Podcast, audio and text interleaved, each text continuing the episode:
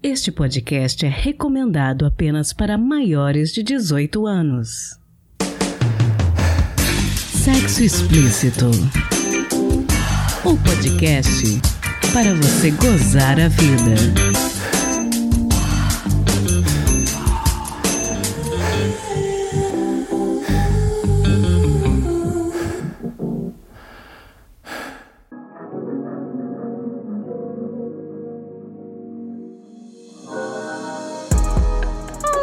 Namoradinhas, tudo bem com vocês? Aqui quem fala é Priscila Armani e esse é o Sexo Explícito, podcast onde debatemos a qualidade de vida e a felicidade, seja com uma parceria ou em carreira solo. No episódio de hoje vamos debater sobre um tema que um ouvinte me pediu há um tempo atrás e que eu acho que retrata uma situação que muitas pessoas estão vivendo hoje. Existe vida após o divórcio? Como recomeçar do zero? Como lidar com o luto de uma parceria que acabou e simultaneamente com a sensação de felicidade e liberdade que o fim de uma relação traz? De acordo com o Código Notarial do Brasil, entidade que representa os tabeliães e cartórios brasileiros, só em 2021 foram realizados mais de 80 mil divórcios no país, o maior número desde 2007, quando uma lei federal passou a permitir que os tabelionatos de notas passassem a realizar divórcios. E só de janeiro a maio desse ano já foram realizados 17 mil divórcios. Para falar a respeito das causas desses números expressivos e de como a gente pode superar uma separação, trouxemos a psicóloga, sexóloga e terapeuta de casal Daniela Julianete para conversar com a gente. Vamos pedir a ela umas dicas de como conhecer gente nova e de como começar de novo, como diz a música. Mas antes da entrevista, queria pedir a vocês para não ouvir esse episódio pelo aplicativo Verdinho, dê preferência por nos ouvir pela Orelo, onde cada play vale dinheiro. E se você for o nosso ouvinte pelo YouTube, agradeço imensamente se puder se inscrever no nosso canal Sexo Explícito Podcast e deixar o seu like, beleza? E não se esqueça de participar da nossa segunda edição da pesquisa Bienal de Satisfação. Eu quero sugestões de temas e quero saber quais são os episódios e os convidados favoritos de vocês. Então acessem sexoexplicitopodcast.com.br barra pesquisa e não deixem de participar. Para mim é fundamental saber o que vocês, meus queridos ouvintes, pensam a respeito do podcast. A participação é anônima. Então, bora pro episódio?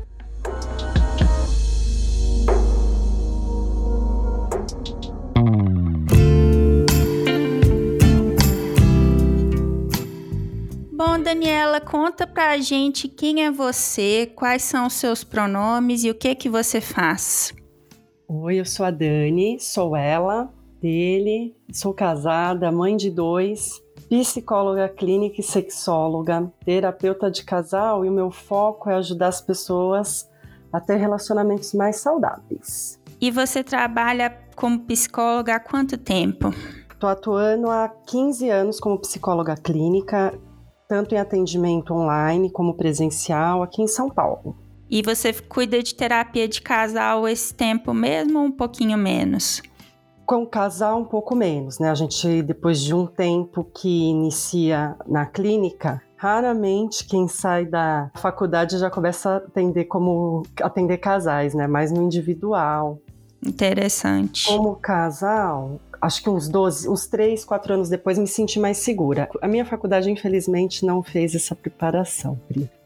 Bom, hoje a gente vai conversar um pouquinho a respeito dos desafios que o divórcio traz e como começar de novo, né? Como diz a Simone. Esse pode ser um momento de muitos traumas, mas também de muito crescimento para as pessoas. E a primeira coisa que eu queria te perguntar é o seguinte: como que a gente lida com esse primeiro momento após o divórcio, aquele momento que a sua parceria fala que vai sair de casa, que o casal decide que vai se separar, como que a gente atenua esse primeiro choque?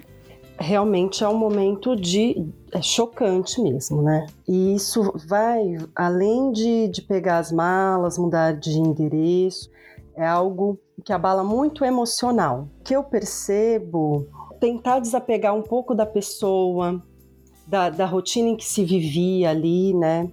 Para tentar sair desse, desse choque, atenuar esse choque, sabe? Reaprender a viver consigo mesmo. É como se fosse traçar um novo caminho. Né? E esse caminho acredito que a gente só traça caminhando, podemos dizer assim, né? Então é preciso parar mesmo para a gente ver ali o que, que restou da relação, né, muitas vezes tem-se os filhos, a, às vezes os filhos, né, restou dessa relação, os, as crianças, os patrimônios, os amigos ali. Então, o que, que restou? Eu acho que isso que é importante olhar. Bom, então nesse primeiro momento após o divórcio, né, a gente pode pensar que ele vai além de pegar as malas e mudar de endereço. A gente tem que pensar que é uma tentativa de desapego, né, desapegar da pessoa que talvez tenhamos convivido aí muitos anos, muito tempo, desapegar da rotina, que se vivia ali, né? E reaprender a estar consigo mesmo. Então é como se nesse momento do choque a gente tenta atenuar, né? E parar mesmo, sentir esse choque, né? Para reaprender a, a caminhar. É como se fosse isso ver o que restou dessa relação, muitas vezes é, se tem os filhos, patrimônio, né, amigos e entender né, que fará parte da, dessa história que agora você seguirá diferente, né? Essas coisas todas fará parte da sua história de vida. E que o que acabou é a relação, o casamento, não a história, né? Eu acho que se, quando a gente olha para esse momento de que não acabou a história, ajuda um pouco no processo até de cura, né, desse pacto após esse divórcio, porque muitas vezes há algumas feridas, né, nesse nesse momento que você decide separar, rever tudo, né? Talvez ali o que vinha acontecendo. Alguns casais não é um choque, é ok nessa né, separação, é um momento esperado. Para alguns é, é, um momento mais é, rápido, tem que ser para ontem, porque houve ali alguma alguma briga, algum abuso, alguma coisa, assim, alguma traição, né? Dependendo do casal, para alguns o choque vai ser maior, né? Se a gente for pensar. Bom, e quais que a gente pode dizer que são os principais desafios de quem enfrenta um divórcio? Ah, o principal desafio, bom, acho que é aceitar, né, principalmente o casal que às vezes não era um acordo inicial, porque afinal ninguém casa para se separar, né? Então acho que é aceitar, né, tentar entender de uma forma mais mais racional, tentar encarar de frente percebendo esse momento, né, do refazer-se, né? Tentar perceber mesmo a sua vulnerabilidade, vamos dizer assim. Né? O que me faz é, encarar essa situação de frente, talvez é um, um ponto importante. Outro ponto é recomeçar nesse desafio aí, né? Como que eu vou recomeçar? Porque muitas pessoas emocionalmente é, falando, é um momento muito doloroso, né? Por essas vidas estarem muito ligadas. Às vezes a gente fazia tudo junto, eram os mesmos amigos. Rever essa individualidade, acredito que possa ajudar também, né? É um desafio, vamos dizer assim, porque às vezes estava tudo tão ligado com aquela vida anterior, né? Com aquele casamento, aquele relacionamento, que é, a gente deixa de ser, às vezes, indivíduo, na nossa individualidade por fazer tudo junto. Outro desafio, né? Como que essa autoestima ficou, né? Esse amor próprio, se foi abalado ou não. Por às vezes o relacionamento não tá muito saudável, né? Então isso tudo é abalado, né? De alguma maneira. Então acredito que esse recomeçar vai, vai se superando, e a gente também ter que rever as expectativas, sonhos, né, os planos que, que estava lá atrás e que agora simplesmente acabou, né? E isso acho que é um desafio bem grande.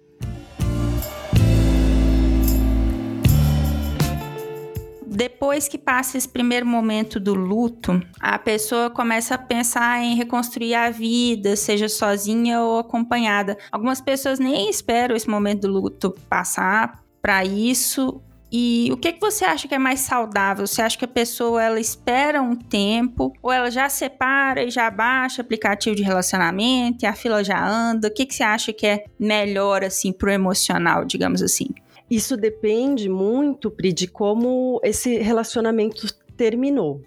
Né? Então, como que vai vir esse luto? Então, se ele termina com conversa, amizade, né? Na terapia, a gente tem, fora a terapia de casal, a gente tem um processo que chama terapia de separação, que ajuda né, esse casal a conversar sobre tudo isso, de como era essa vida e como vai recomeçar. Né, mas para muitas realidades, a gente sabe que isso, né, muitos casais, essa não é uma realidade, né? Que vai acabar mesmo e a pessoa vai ficar muito triste, né? Vai ser um, um processo de, de muito vazio, enfim. E se isso acontece, né, de uma forma não tão saudável, é, eu não, não acho tão interessante, tão bacana a pessoa sair, né, já atrás de, vamos dizer assim, um, um outro relacionamento. Talvez ela tenha que olhar mais para ela, né, perceber esse luto e viver esse luto, né? Porque às vezes a gente vai passando as fases e não se não se percebe ali como pessoa, né? O que, que eu sou agora? E esse ponto de você se olhar, né? Acredito que você se vê mais completa, né? Você trabalha mais, principalmente o seu amor próprio, e aí você vai estar disponível para um novo relacionamento ali, talvez, né?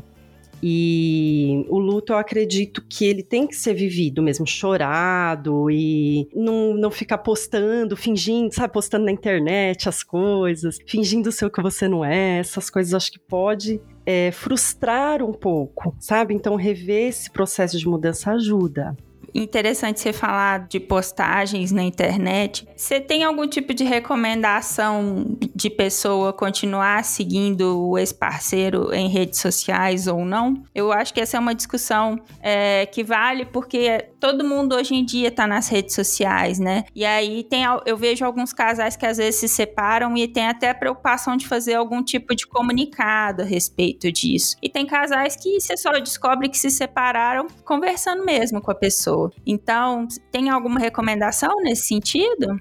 Olha, recomendo que se o, o, relacionamento não acabou muito legal, o contato tem que ser zero, né? Realmente você não ter nenhum tipo de contato com a pessoa ali. Se for possível, claro, né? Se você ainda não tiver filhos, negócios, alguma coisa assim.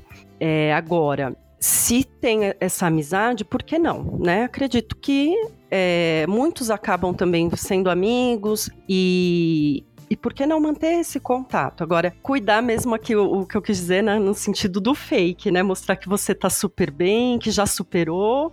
E mostrar isso, né? Talvez que você também tenha comentado, né? De que ficou para trás, agora já tô em outra e que, na verdade, dentro de si, isso não aconteceu. Se aconteceu, ótimo, tá válido. Agora, e se não aconteceu? A gente colocar essa coisa fake é o que nos frustra lá na frente. É o cuidado que eu acho que temos que ter. É, eu acho que na era das redes sociais, né, acaba acontecendo muito isso, né? As pessoas às vezes elas tentam demonstrar que estão de uma forma, mas nem sempre as aparências correspondem à realidade, né?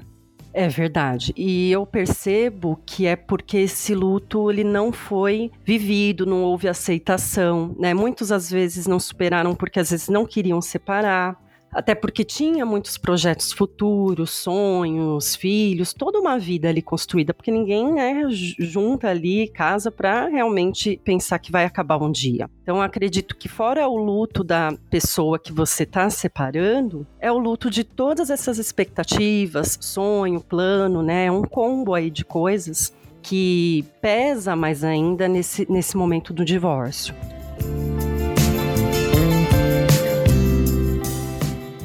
Bom, e uma pergunta que eu recebo com frequência, assim, acho que a pandemia acabou mostrando para muitos casais que a relação já tinha se esgotado, né? E aí, uma coisa que às vezes as pessoas me perguntam é quais as melhores formas de conhecer alguém depois que se divorcia. Você vai em aplicativo, você vai na balada. Quem já passou por essa fase do luto e quer seguir em frente, tem alguma dica de locais para ir pós-divórcio? Olha, agora com a, a, os aplicativos, rede social, acredito que é um caminho fantástico, né? Que não se tinha antigamente. Antes você tinha realmente que estar no presencial. Quem tem a oportunidade de estar no presencial, mesmo, né? A gente ainda estando com os cuidados aí com a pandemia, ótimo, né? Vá sim, né? passou o luto, você se reergueu ali, tá olhando para si, revendo aquilo que você gostava de fazer ou o que eu sou agora, se joga, sabe? E os aplicativos estão aí para isso, sou super a favor. E o sexo tem alguma preparação do corpo, do espírito que a pessoa pode fazer? Porque eu já recebi mensagem de pessoas ansiosas, assim. Foi engraçado porque eu fiz um questionário no fim do ano passado e aí um homem me mandou uma mensagem assim: "Ai, como que eu faço para segurar a ansiedade antes da próxima relação?" Ansiedade de desempenho, medo de decepcionar, medo de transar com uma pessoa que você não conhece depois, às vezes, de relacionamento muito longo. Tem alguma coisa que a gente pode fazer para se preparar para isso? Tem muitas coisas, Pri, muitas coisas, né? O, o essencial é você dar-se esse tempo, né? Parar um pouco, se olhar, ver o que eu gosto agora, né? É, às vezes essa questão sexual num relacionamento a longo prazo, num casamento, isso vai se perdendo e isso pode ser às vezes um dos motivos, né? De trauma ou de que acabou aquela relação anterior. E para você se preparar, né?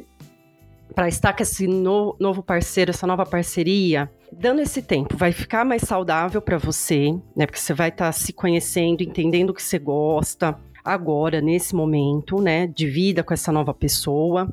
E aí, é, você tendo essa disponibilidade, né? Esse medo, esse receio do desempenho, talvez não, não seja um problema. Não que a gente não pense, né? Acredito que essa ansiedade do, do desempenho é algo que está em tudo, não só em sexo hoje em dia, né? Mas assim, de você querer que o parceiro fique mais confortável, quem é essa pessoa, né, essa nova pessoa, é através da intimidade, dessa disponibilidade, acho que isso pode ajudar. Né? E se tem tanto receio assim, talvez num primeiro encontro você conhecer mais essa pessoa, até conversar sobre isso, isso pode ajudar num primeiro momento, sim. Porque às vezes naquele relacionamento anterior, não só por você ter ficado tanto tempo, mas a gente se acostuma, né, de uma forma. E com uma nova pessoa, se não tivermos disponibilidade, né, não sermos autênticos, né, isso pode sim dar mais ansiedade e atrapalhar no desempenho, sem dúvida.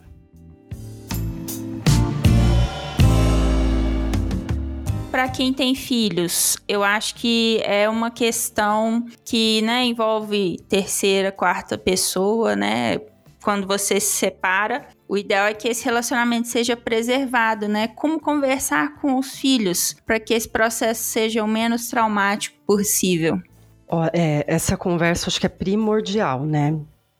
Né, explicar, né, tentar envolvê-los o menos possível nas, nas queixas, nas problemáticas, né? Porque se o relacionamento acabou bem, ótimo, acho que até a família ali, os filhos vão ter participado desse processo. Agora, quando não tá legal, a gente tem que reorganizar a rotina e cuidar para não alienar né, essas crianças, principalmente quando é criança. Eu já vi também isso com adultos, adolescentes adultos, mas é, não alienar, né? Porque alienação parental, além de ser um crime, né, coloca essa, esse filho num, numa condição muito difícil depois também na fase adulta, né? E e alienação, né, é você colocar o pai, a mãe, a figura cuidadora ali contra a pessoa, né, falando mal, difamando. Então, isso acho que tem que cuidar muito, né, e explicar, né, que a gente vai deixar de ser um casal, mas não deixaremos de ser pais, né, não tem como deixar de ser pais.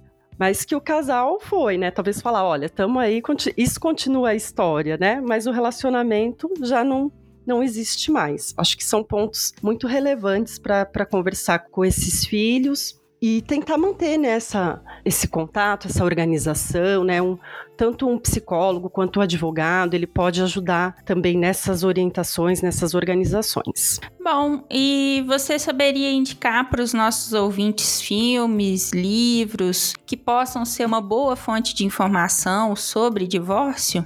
Tem uma lista. eu, vou, ó, eu vou colocar um, um filme. Né? Eu pensei na história de um casamento. É, é um filme não tão antigo e traz muito essa temática né, de divórcio. Com a Scarlett Johansson. É, esse mesmo. Você já viu? É bom, não é? Sim, já vi. É um filme que compensa.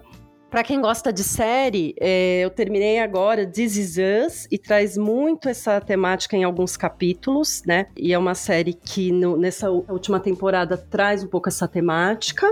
Para quem é de livro, a, a Coragem de Ser Imperfeito, né? Porque é um livro que vai falar do poder da vulnerabilidade. Eu acho que não tem coisa mais vulnerável do que uma, uma separação, não? Então é um, um livro que pode ajudar quem está nesse processo. E eu utilizo muito, Pri, um recurso terapêutico nessa fase. Tem um, um, recurso que é um baralho, chama Amor Próprio, da psicóloga Léa Faustino e algumas colaboradoras. Para quem é profissional aí, pode usar na clínica e, e para o ouvinte aí no geral, é um recurso que você tira ali a carta e repensa muita coisa. Chama Amor Próprio? Amor Próprio. É um baralho terapêutico muito bonitinho. Bah, interessante. Esse eu nunca tinha ouvido falar. É, tem, e tem também um que é SOS Amor. Esse já é mais para profissional. Tranquilo.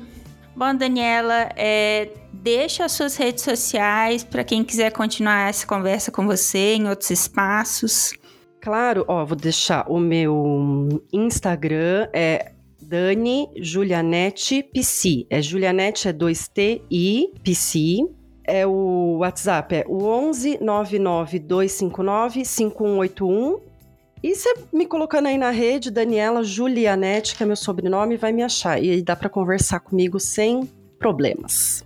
Quero te agradecer muito por ter conversado com a gente a respeito desse assunto que é um pouco espinhoso, né? Para algumas pessoas é quase um livramento, para outras é um momento de luto, de muita dor. Eu não sei se você tem observado isso no consultório, mas eu tenho visto muitas pessoas falando sobre esse assunto no pós-pandemia. Então eu te agradeço muito por ter tirado um tempinho para dar essas dicas para a gente. Eu que agradeço o convite. Bom demais falar sobre isso, porque para alguns, né, que nem você falou, é muito importante, é um momento que, que foi escolha, para outros nem tanto. E sim, né, na pandemia a gente percebeu esse aumento, até porque eu acredito que as pessoas começaram a conviver mais dentro da, da, da mesma casa, mesmo ambiente, né? E isso fez com que alguns se separassem, mas muitos ainda continuam juntos. convivência, né, fez as pessoas repensarem e aquelas que conseguiram, né, se solidificar e superar os desafios também mais firmes do que nunca, né? Sem dúvida.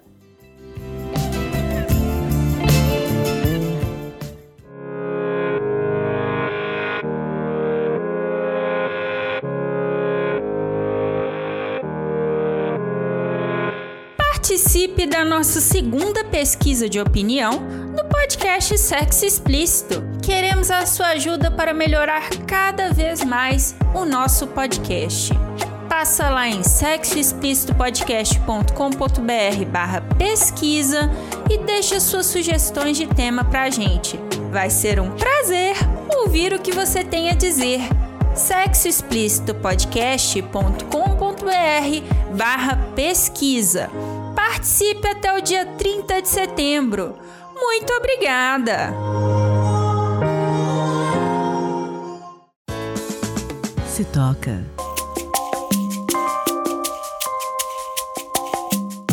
A dica que eu quero dar hoje para vocês é o podcast Vida Pós-Divórcio, da Michele Martins e da Tarsila Simino. A Tarsila tem um Instagram chamado Meu Tom Maternal e nessa série de quatro episódios do podcast, ela e a Michele decidem compartilhar algumas das vivências delas após o divórcio. Eu gostei da abordagem delas e eu acho que vocês vão gostar também. Dos quatro episódios, eu gostaria de recomendar especialmente o chamado Vida amorosa após o divórcio, porque elas fazem ponderações com as quais eu me identifiquei muito. Elas falam sobre se reencontrar, se redescobrir, retomar a identidade que existia antes daquele relacionamento e de buscar a sua essência. E isso foi uma das coisas que eu vivi muito no meu pós-divórcio. Descobrir quem eu era dissociada daquela relação que me engoliu e me consumiu tanto. Às vezes a gente gasta tanto tempo e energia da nossa vida tentando fazer uma relação falida dar certo, que a gente até esquece do que gosta e de como ser feliz. Como eu saí de um relacionamento que foi muito abusivo, eu também identifiquei com o exemplo que a Tarsila dá, do experimento com as plantinhas e as crianças. Como a pessoa que eu me relacionei falava tantas coisas negativas, eu passei a acreditar que eu era de fato feia, sem graça e que jamais alguém iria me amar como eu era. E talvez por causa disso, o divórcio tenha sido uma experiência tão libertadora e maravilhosa para mim. Eu pude deixar tudo isso para trás. Outra coisa que elas falam nesse episódio Vida Amorosa após o divórcio é que cada um tem o seu tempo e precisa se respeitar antes de buscar um novo relacionamento. E que tem gente que entra nessa busca frenética e pode entrar em outra furada. Eu depois percebi que eu fiquei um pouco obcecada e até mesmo frustrada no pós-divórcio porque eu queria que a fila andasse muito rápido. E não é bem assim que as coisas funcionam. Dá um tempo e aprender a gostar da própria companhia e a gostar de si mesmo estando só é um desafio grande, mas muito recompensador. E nesse sentido, a fala das meninas nesse podcast é perfeita. Então fica aqui a minha recomendação, podcast Vida Pós-Divórcio, da Michelle Martins e da Tarsila Simino. São quatro episódios de cerca de uma horinha cada um, com reflexões de quem já passou por isso, para ajudar a quem estiver precisando curar as suas feridas.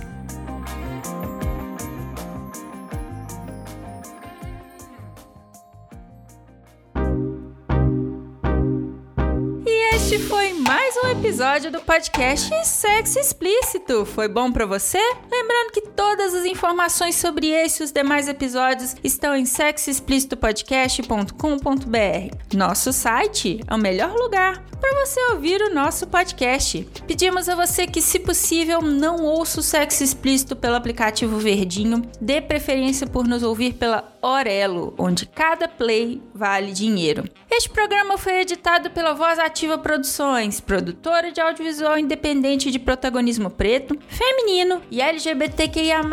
Conheça mais no Instagram, arroba VozAtivaProd. Quer ser meu contribuinte? Você tem duas opções, pelo nosso apoia-se em apoia.se barra podcast e pelo Pix do podcast, que é também o nosso e-mail de contato, sexoexplicitopodcast.gmail.com. Este episódio não seria possível sem os meus contribuintes do mês de julho. André Santos, Beatriz Fuji, Dri Cabanelas, Edgar Egawa, Leonardo Barbosa, Magno Leno e Rogério Oliveira. Obrigada demais por apoiarem Mulheres Podcasters. Estamos no Instagram, no arroba Sexo Explícito Podcast. E além da Aurelo, você também pode me ouvir em qualquer agregador de podcast de sua preferência, além do Deezer, iTunes, Google Podcast e também no YouTube. E aí, o que, que você está esperando? Bora gozar a vida? Beijo!